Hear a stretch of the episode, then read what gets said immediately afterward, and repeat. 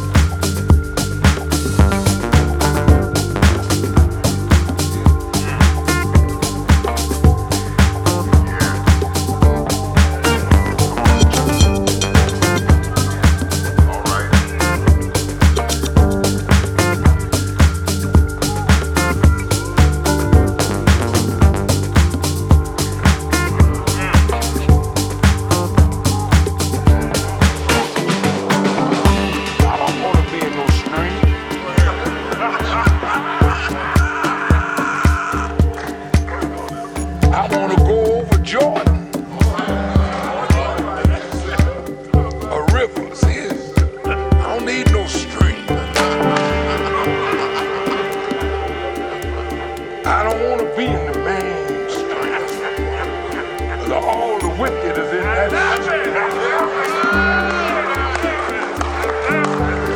Don't count me with your foolishness. I will never, never compromise a principle of truth for no friendship with the world.